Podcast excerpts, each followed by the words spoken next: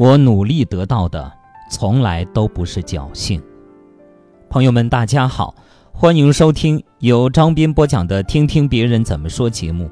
这期节目跟大家分享一篇来自微信公众号《人民日报》上的文章，题目是“我努力得到的，从来都不是侥幸”。前段时间去了一趟重庆，事情办妥之后，直接打车去解放碑。如果说你刚到一座城市，对它知之甚少，但是又来不及为此做更多的研究，那么和出租车司机聊天绝对是高效有用的不二窍门。他们大都比较健谈，大到国际政治，小到家长里短，都能叙说一二。司机是个五十来岁的中年人，讲一口地道的重庆话，他没有让我失望。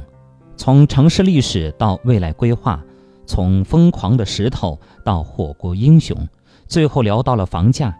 他开心地说自己已经在这座城市买了两套房，那种朴素的自豪情绪溢于言表，毫不掩饰。也许是觉得自己有些唐突，他不好意思地笑笑，而后轻叹一声。他的老家在重庆一个偏僻的山区。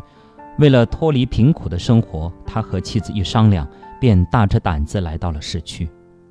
最开始的时候，他当过搬运工，妻子则在火车站提个篮子给人擦鞋。最苦的时候，赶上交房租掏不出钱，两口子带着子女在桥洞里睡了大半个月，直到凑够房租。他们做过很多事情。头几年，一家人一直都处于随时可能打道回乡的状态，直到后来生活慢慢变好。再后来，妻子在车站旁边开起了自家的水果铺，而他则跑起了出租车。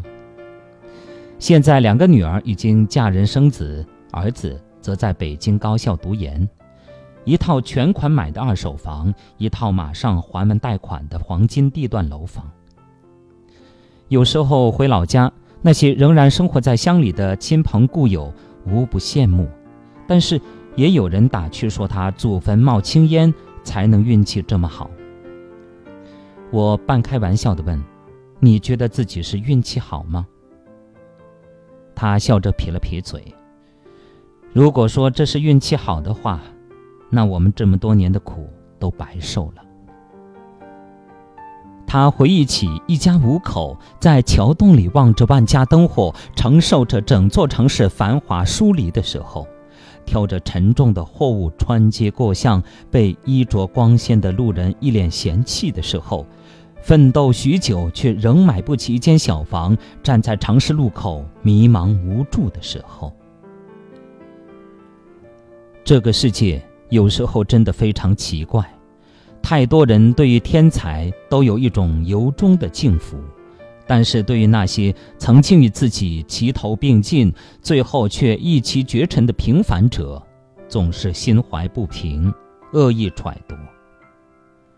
他们不会明白，其实相比于天才，那些资质平凡却从不妥协，在黑暗中眸子明亮的平凡者，更值得让人称道。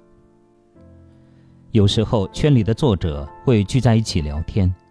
很多人从前都是默默无闻，仍在人群中激不起一丝波澜。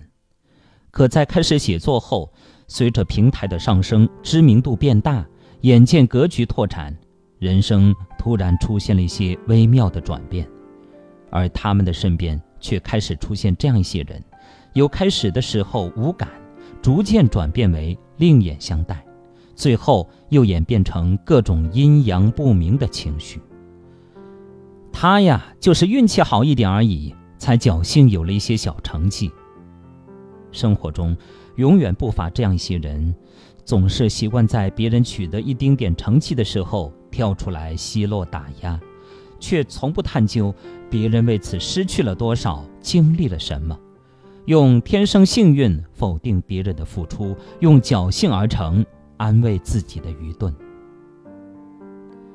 有一个师兄，大学毕业的时候，身边绝大部分的同学都选择了相对安逸的生活，他却和一家公司签了三年的海外合同，派遣驻扎在了遥远的非洲。合同期满后回国，成了公司的技术骨干，而今刚过而立，却已经是公司举重若轻的技术中层领导，年薪数十万。同学朋友大多十分羡慕，却也有人在背后愤愤不服，认为他只是侥幸遇上了公司扩张，从而拥有了如今的高位，却不曾想，当他们安居国内的时候，别人却日复一日地奔波在异国贫瘠的土地上。他们下班后可以灯红酒绿，别人却几个月不能出工地，生活用品采购都要安保人员携枪带弹的随同。当他们和家人其乐融融的时候，别人却连祖母过世，都只能遥望家乡，含泪远道。人生总会遇到一些节点，大多数人要么驻足彷徨，要么知难折返，可还有些人却会反复询问自己：甘心吗？有资格放弃吗？既然不能放弃，那就埋首向前吧。毕竟，如果只是双手空空的等待，那么纵然在眼前筑起一座金山，也只能涂炭自己没有拔山而行的力气。一不沾尘的旁观者，又怎会懂得饮江食土时如鲠在喉的艰辛？可是，我努力得到的，从来都不是侥幸啊。唯有那些为此付出、失去，却让自己野蛮生长的，才是我铅华尽洗后真正的人生。好朋友们，感谢大家收听由张斌播讲的《听听别人怎么说》节目。刚才您听到的是一篇发自微信公众号《人民日报》上的文章，题目是“我努力得到的，从来都不是侥幸”。感谢大家的收听。